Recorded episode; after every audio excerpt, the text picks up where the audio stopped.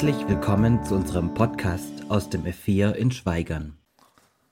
So, wer von euch war alles heute Morgen schon um 6 Uhr da? Gratulation, ihr seid noch wach, also zumindest die, die die Hand heben konnten. Falls jemand merkt, der Nachbar ist noch eingeschlafen oder so, immer wieder stupsen. Schön. Ostersonntag. Das Thema hier war unser Thema am Freitag. Fake, alles Fake, die Passion Jesu, Tatsache oder Märchen. Kann man das wirklich glauben, was da so in der Bibel steht? Heutzutage, aufgeklärter Mensch und so. Und ich finde es immer so spannend, weil Karfreitag ist immer so düster. Ne? Deswegen hat die Kerze ja nicht gebrannt und die Lichter waren aus und alles irgendwie auch logisch. Es geht ja um einen sehr düsteren Tod, um einen brutalen Opfertod am Kreuz. Joe hat gesagt, das war der Moderator am Freitag, die Spannung gilt es auszuhalten. Und jetzt ist das Wochenende rum, jetzt sind wir am Sonntag. Wie schön, dass Gott uns nicht nur diese Dunkelheit zumutet, sondern dass Christen immer noch die zweite Perspektive haben, wie es weitergeht, dass auf diese Dunkelheit was anderes folgt. Da das Kreuz, traurig, hart, kaum auszuhalten, und dann die andere Perspektive, das Licht, das Grab, die Auferstehung, das Zentrum des christlichen Glaubens. Und wieder die Frage, kann man das äh, wirklich so glauben? Also nicht nur die Passion, sondern eben auch die Auferstehung. Tatsache oder Märchen. Jetzt ist mir schon klar, diese Art der Herangehensweise ist nicht jedermanns Sache und glaube ich doch, es ist so wichtig, dass wir uns genau damit befassen. Am Freitag habe ich schon versucht, das deutlich zu machen. Der christliche Glaube steht und fällt an dieser Frage. Stimmt's oder stimmt's nicht? Wir sind im höchsten Maße davon abhängig, ob das historisch wahr ist oder geschummelt, irgendwie gefaked. Paulus schreibt es im ersten Korintherbrief. Ist aber Jesus Christus nicht von den Toten auferstanden, so ist unsere Predigt sinnlos. Und so ist euer ganzer Glaube vergeblich. Jetzt haben wir am Freitag gewissermaßen die Grundlagen gelegt für das, was heute weiterkommt. Ich fasse es kurz zusammen für die, die nicht da waren.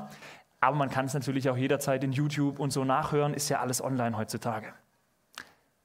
Wir hatten so ein paar Tatsachen versucht, durch Belege zu erhärten. Nämlich erstens haben wir gesagt, auch wenn das viele anders denken, so vom Bauchgefühl raus, also die Bibel, gerade das Neue Testament, ist nach allen Regeln der Forschung historisch ein sauber zuverlässiges Buch. Was da drin steht, da kann man sich nicht durchmogeln und sagen, ah, irgendwie gefaked, ah, irgendwie verändert, sondern alles, was man findet, bestätigt das Historische da drin. Also das, das scheint so weit zu stimmen. Und immer mehr Historiker fangen an, das ernst zu nehmen, weil sie merken, stimmt. Also wenn ich denke, das ist Quatsch, stolper ich nachher drüber, um, ist es doch ausgegraben worden. Jetzt hat man es doch gefunden. Super zuverlässig. Und insofern sind auch alle Quellen, die wir da drin haben, was, wo wir nicht einfach nur zur Seite legen können. Zweitens haben wir festgestellt, das Leben und die Lehre von Jesus sind unglaublich gut belegt, auch durch außerbiblische Quellen. Jesus hat tatsächlich von sich selbst behauptet, er ist der Sohn Gottes. Er hat behauptet, er ist Leben, Wahrheit, Auferstehung durch ihn. Und er hat tatsächlich schon bevor das Ganze kam, vorhergesagt, das wird passieren. Er wird ans Kreuz gehen, er wird sterben, man wird ihn quälen und alles. Und nach drei Tagen wird er von den Toten wieder auferstehen. Und zu guter Letzt haben wir gesagt, es ist eine Tatsache, der Typ, der da am Kreuz gestorben ist, war Jesus und der ist wirklich definitiv gestorben. Einfach sämtliche Belege, die man so in der Geschichte finden kann, sprechen dafür. Und zwar richtig viele, einwandfrei, Sachen, wo du nicht mehr sagen kannst, naja, irgendwie ne, Scheintod oder so. Nein, der war wirklich ganz real tot. Und dann das Schöne, ne? selbst die Römer sind es, die am Ende mit ihrem eigenen Siegel am Grab bestätigen, wir als römische Autorität behaupten, da drin liegt er, der tote Körper von Jesus Christus, keiner darf hier ran, unser Siegel steht da, die Macht und Autorität des römischen Reiches komme über dem, der hier was macht. Wie gesagt, man kann die Predigt gerne nachhören, denn jetzt geht die Fortsetzung weiter. Jetzt geht es um die Auferstehung, Tatsache oder Märchen. Erste Tatsache, ich behaupte, niemand hätte den Körper Jesu stehlen können. Ein paar Belege dazu, man könnte selber denken, ob mit das auch so denkt oder nicht. Erstens dieses Felsengrab. Also dieses Grab, in das man den Leichnam von Jesus dann reingelegt hat, war in massiven Stein gehauen und hatte einen Ein- bzw. Ausgang. Und das Schöne ist, man hat inzwischen ganz viele solcher Gräber gefunden. Das heißt, man weiß in etwa, wie sahen die aus, wie waren die gebaut, das ist eigentlich immer das Gleiche. Es gibt eine kleine Grabkammer, je nachdem, für einen Körper oder manchmal auch für mehrere, wenn es Familiengräber waren, so eine kleine Bank, da hat man den Leichnam draufgelegt. Direkt davor gab es in den meisten einen kleinen Vorraum, so für ein bisschen Arbeitsmaterial, wo man stehen kann. Da ist der Boden ein bisschen tiefer ausgegraben. Und da davor ist der Eingang. Zwischen 1,30 Meter und 1,50 Meter hoch. Man muss sich bücken, um da reinzukommen. Und vor diesem Eingang ist eine tiefe, feste Rinne in den Stein, in den Fels reingeschlagen. Die Idee ist die, dass man diesen Verschlussstein davor rollt, da hat so einen Keil unten dran, man gibt den einen Schubs und dann rutscht der in diesen, in diesen Keil rein und dann kriegst du den da einfach nicht mehr so leicht raus. Einmal davor gerollt, ziemlich fest verkeilt. Man weiß inzwischen, diese Steine, was schätzt er, was, was haben die so gewogen? Oh, zwei Tonnen ist gar nicht schlecht, zwischen 1,5 und 2 Tonnen. Ja, also wirklich feste Brocken. Also ist okay, wenn die mal so am Abhang stehen, dann kannst du den äh, einen kräftigen Schubs meinetwegen gehen, ziehst den Keil weg, aber das kriegst du nicht mehr so leicht weggeschoben. Dafür reicht noch nicht mal die vereinte Kraft von 20 starken Männern, um den äh, aus dieser Versenkung wieder rauszukriegen. Das war einfach nicht so gedacht, dass man diese Verschlusssteine wieder entfernen muss, nachdem das einmal drauf war. Für die Juden wäre das nämlich Totenschändung gewesen, wenn man diesen Leichnam, nachdem der da sachgerecht bestattet wurde, wieder rausholt. Das bedeutet, selbst wenn die Jünger waren ja fromme Juden und so, ne? also hochreligiöse, hochreligiöse Typen, selbst wenn die die Möglichkeit gehabt hätten, an diesen Leichnam ranzukommen, unbemerkt, keiner hält sie auf und sie hätten genug Manpower gehabt, das ist ja auch nicht gerade leist, ne? diesen Stein da wegzukriegen, sie hätten sich durch den Diebstahl nicht nur strafbar gemacht, auch nach ihrem eigenen Gesetz, nach dem der Römer sowieso, sondern sie hätten sich religiös versündigt. Und jetzt kann man sich fragen, alles, was wir so über diese Typen wissen, passt das zu denen? Ne? Also die haben so viel Wert auf Reinheitsgebote und sonst was gelegt. Und dann sollen sie alles über Bord werfen, woran sie glauben, indem sie sich hier der Totenschändung schuldig machen. Passt, finde ich, nicht zu dem, was wir über die Jünger wissen. Dritter Beleg, deswegen wären sie auch nicht rangekommen, Bewachung durch römische Soldaten. Wir haben da vorgestern schon kurz drüber gesprochen. Diese Soldaten, das waren echte Bluthunde. Auf den meisten kitschigen Bildern vom Grab, die man manchmal so hat in irgendwelchen Kinderbibeln, da sieht man zwei, drei Hampelmänner, so mit hölzernen Speeren, Minirock, und du denkst, ja, ich weiß jetzt auch nicht so genau, wie gefährlich die sind. Aber so war das damals nicht. Römische Wacheinheiten waren zwischen vier und 16 Mann, die sowas bewacht haben. Und die waren ausgerüstet mit allem, was man sich so denken kann, also mit Schild, Schwert, Speer. Die hatten noch einen Dolch in der Seite, einen Brustpanzer, je nachdem, was für eine Riege die eingenommen haben. Und diese Soldaten waren militärisch hervorragend für Verteidigung für Kampf gerüstet. Das war so gedacht, deswegen immer diese Vierereinheiten in Blöcken, was die verteidigen können, teilweise mit gegenseitiger Ablöse, damit von keiner Himmelsrichtung irgendjemand unbemerkt da durchkommen kann. Und die wussten ganz genau, schon der kleinste Fehler wird hart bestraft, in der Regel eben mit dem eigenen Leben. Also bitte sei aufmerksam. Da ist keiner eingeschlafen. Da ist keiner, ich bin mal müde, mach mal geschwind die Augen zu. Viel zu gefährlich. Das waren nicht diese Typen. Die waren trainiert. Hochsicherheitstruppe, an denen kommst du nicht unbemerkt vorbei. Und doch, obwohl es menschlich gesprochen ja eigentlich vollkommen unmöglich ist, Genau das ist passiert. Diese zweite Tatsache, die man nicht wegleugnen kann, was haben alle Beteiligten, alle Historiker, die nachher was drüber schreiben, was sagen alle mit Entsetzen? Was stellen sie fest am Ostersonntag, am Morgen? Das Grab war wirklich leer. Und keiner konnte sich erklären, wie. Wie soll das bitte möglich sein? Im Matthäusevangelium kann man nachlesen, dass einige dieser Soldaten aus der Wachmannschaft ihren Posten verlassen. Ne? Also als sie das alles hier mitkriegen, voller Panik rennen sie davon. Sie haben einfach keine, keine, keine Lösung dafür. Wie soll das gehen? Spannend, wo rennen sie hin? nicht zu ihrem Vorgesetzten, können sie sich ja gleich erschießen lassen, sondern sie rennen zurück in die Stadt nach Jerusalem, sie setzen ihre letzte verzweifelte Hoffnung auf die hohen Priester, also die jüdische Elite. Ne? Und sie erzählen denen ganz genau, was passiert ist. Äh, mitten in der Wache da morgens, ne, gewaltiges Erdbeben, dann kam da ein Engel, der wälzt diesen zwei Tonnen Brocken weit weg. Das Wort, das da steht, sagt nicht nur ein paar Zentimeter, sodass man durchkommt, sondern wirklich den Hügel rauf, weit weg. Und wir haben Schiss gekriegt. Und sie erzählen ihnen, dass der Leichnam ist weg. Was, vermutet ihr, haben diese hohe Priester und dann anschließend auch der Hohe Rat, den sie dann dazu rufen, jetzt gemacht?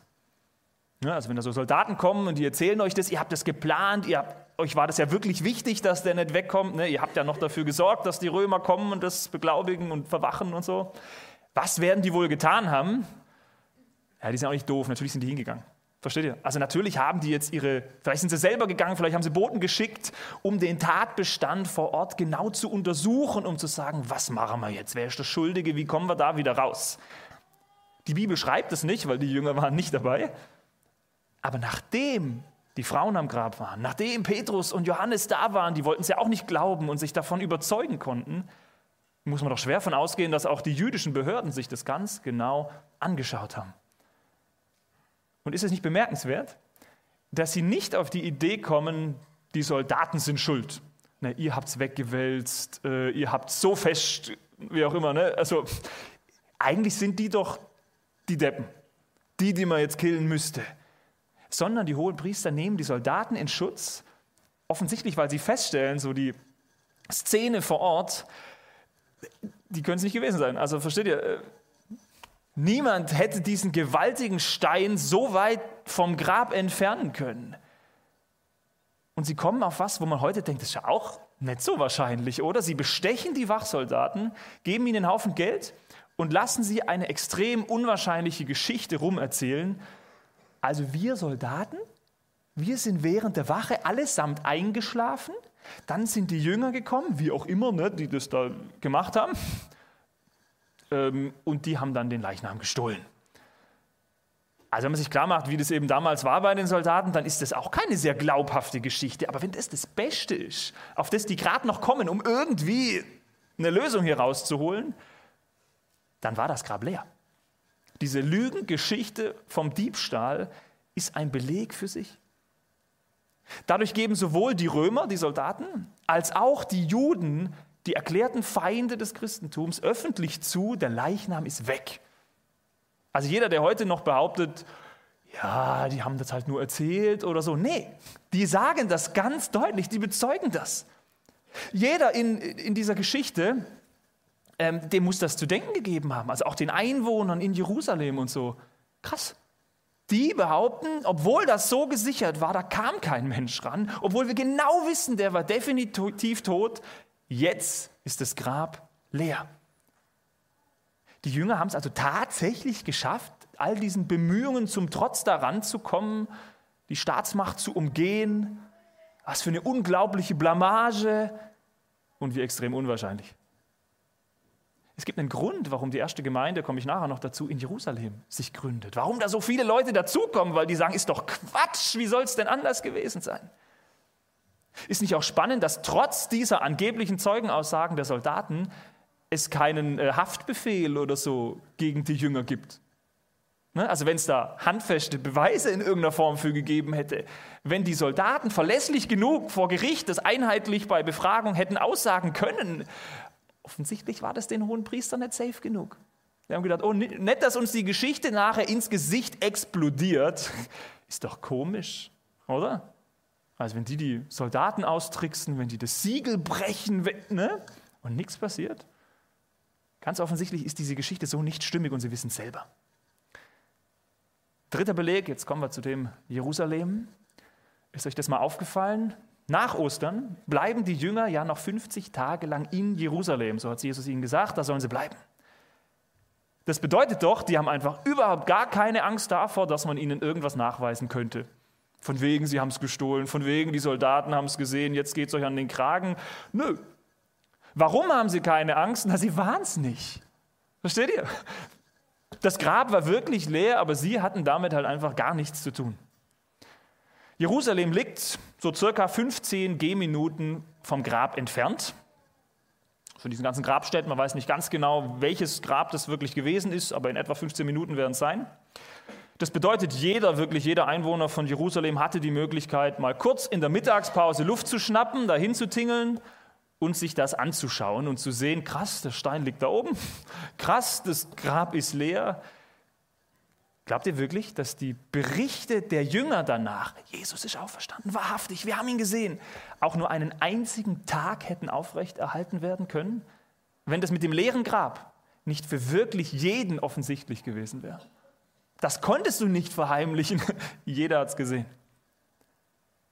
Und damit kommen wir doch zum eigentlichen Höhepunkt dieser Predigt und von Ostern. Zu dem Grund, warum Christen auf der ganzen Welt davon Ost, also Ostern feiern und davon überzeugt sind.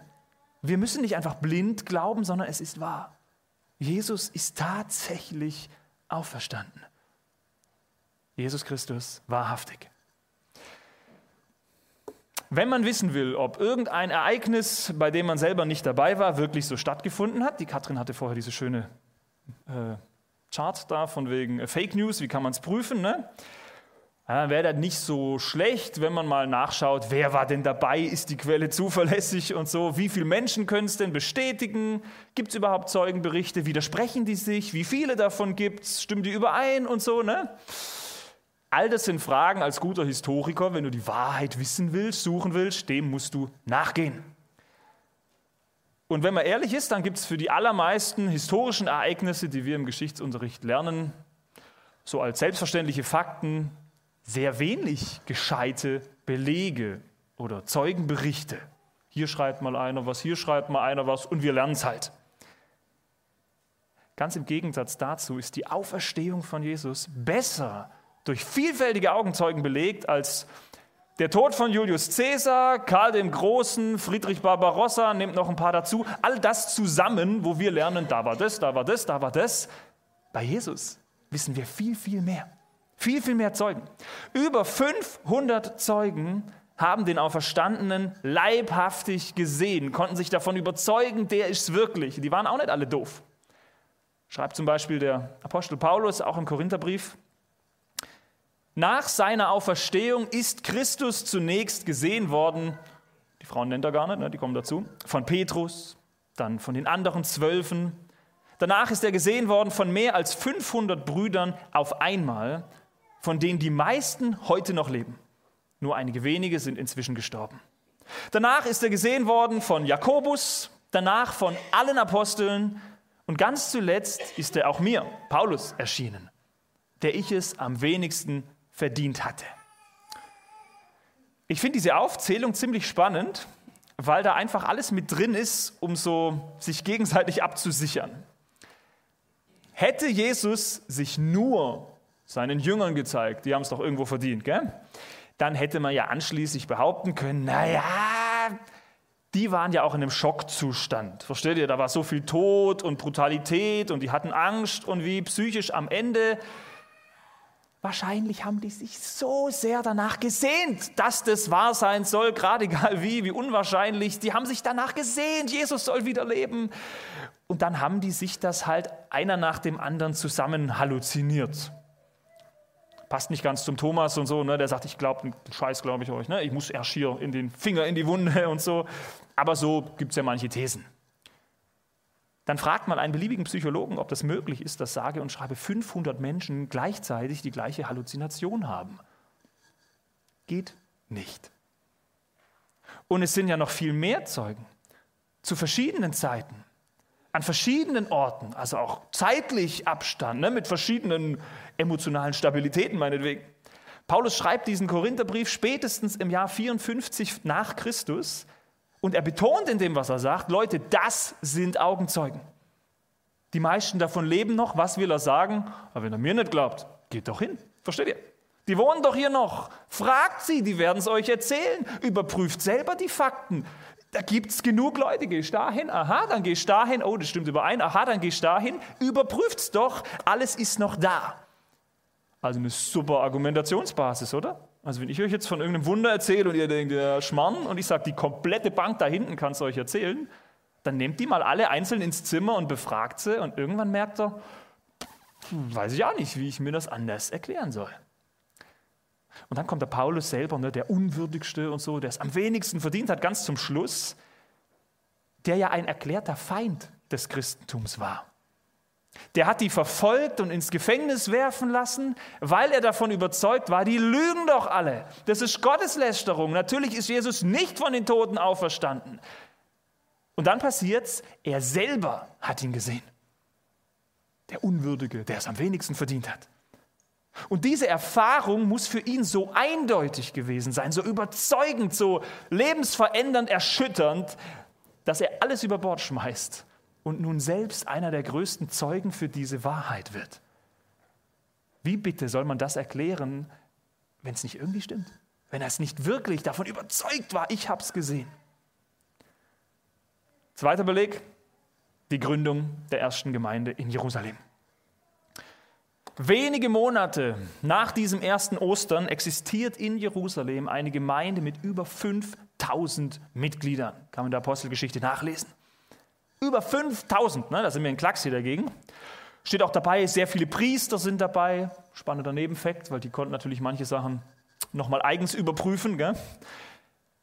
Und diese, diese Gemeinde besteht, obwohl diese neue Religion, die eigentlich keine Religion im klassischen Sinn ist, obwohl die allem widerspricht, was man bis dahin geglaubt hat. Allem widerspricht, was diese frommen Juden an religiöser Erziehung ihr Leben lang gelernt haben. Wir heute haben uns an viele christliche Aussagen gewöhnt. Ja gut, hat der Pfarrer schon mal gesagt, habe ich schon mal gehört, dann ist es halt so. Aber damals, täuscht euch nicht, der christliche Glaube war lächerlich in allem, was die da behauptet haben. Völlig absurd.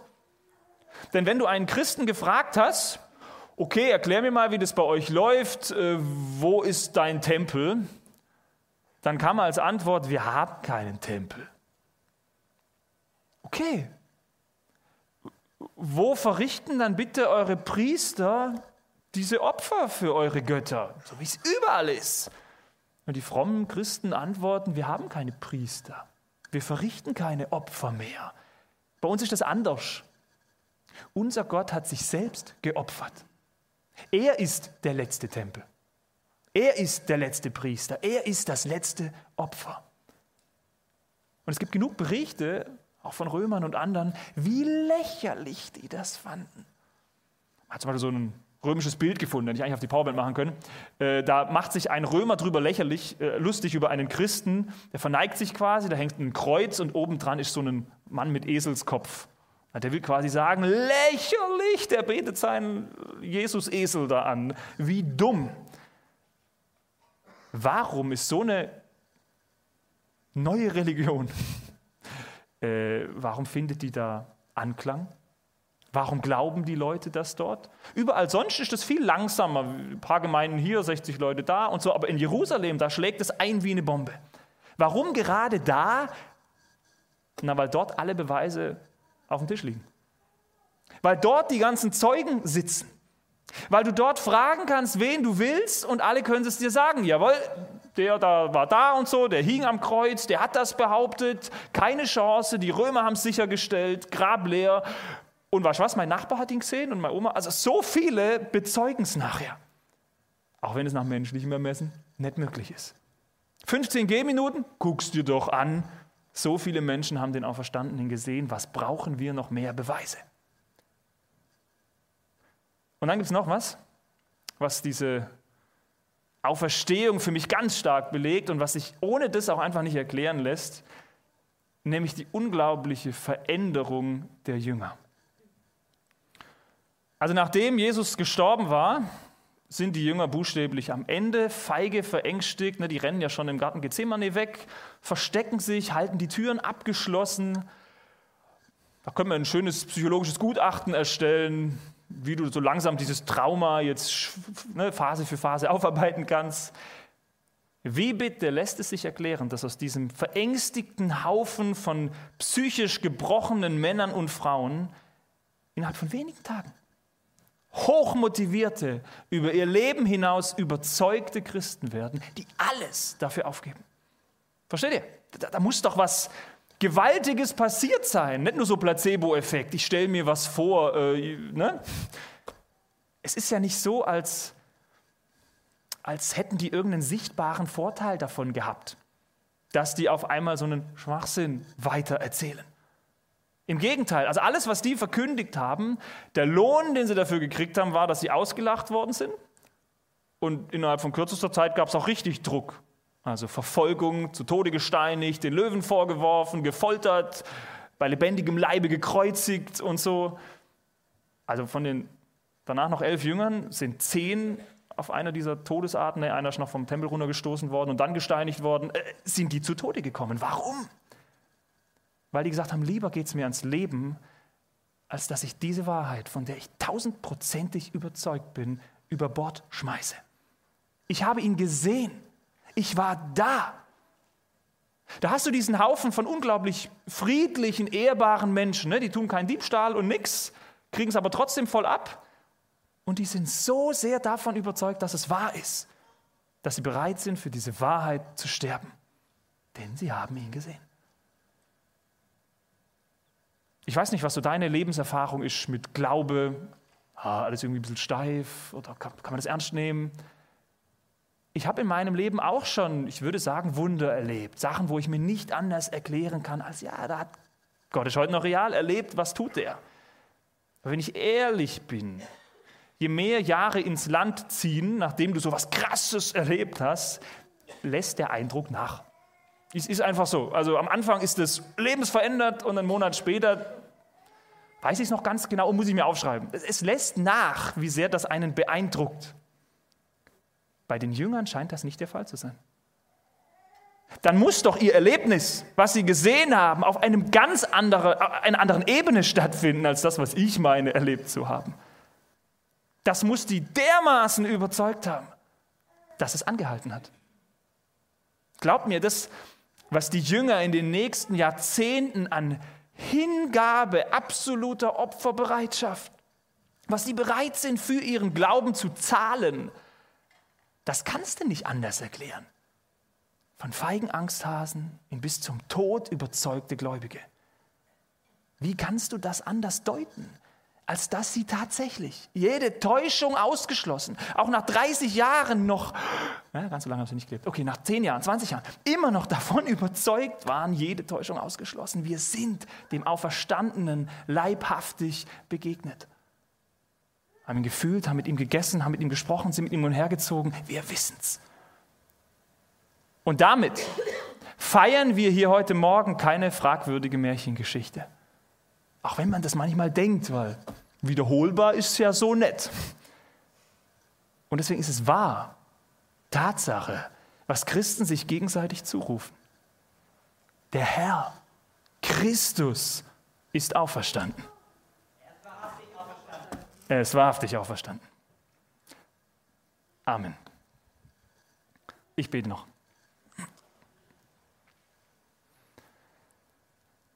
Jesus Christus, das ist so verrückt. Das größte Wunder, was es jemals gegeben hat.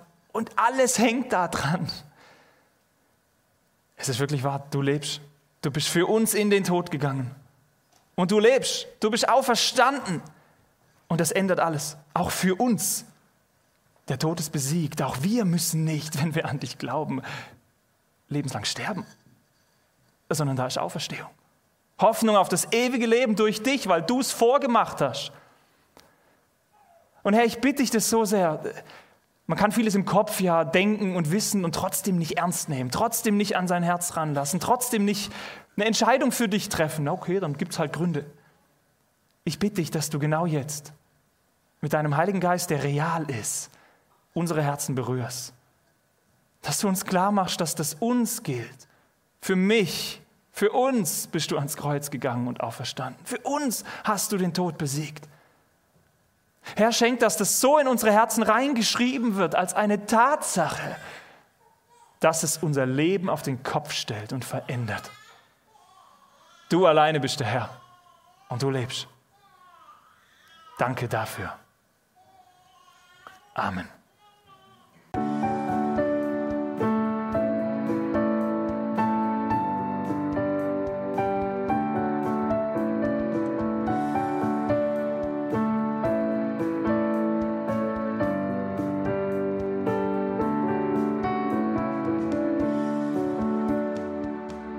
Schön, dass du dir die Folge bis zum Ende angehört hast. Sollten noch Fragen bestehen, Wünsche oder Kritik, können Sie uns gerne eine E-Mail schreiben an podcast.lgv-schweigern.de. Bis zum nächsten Mal.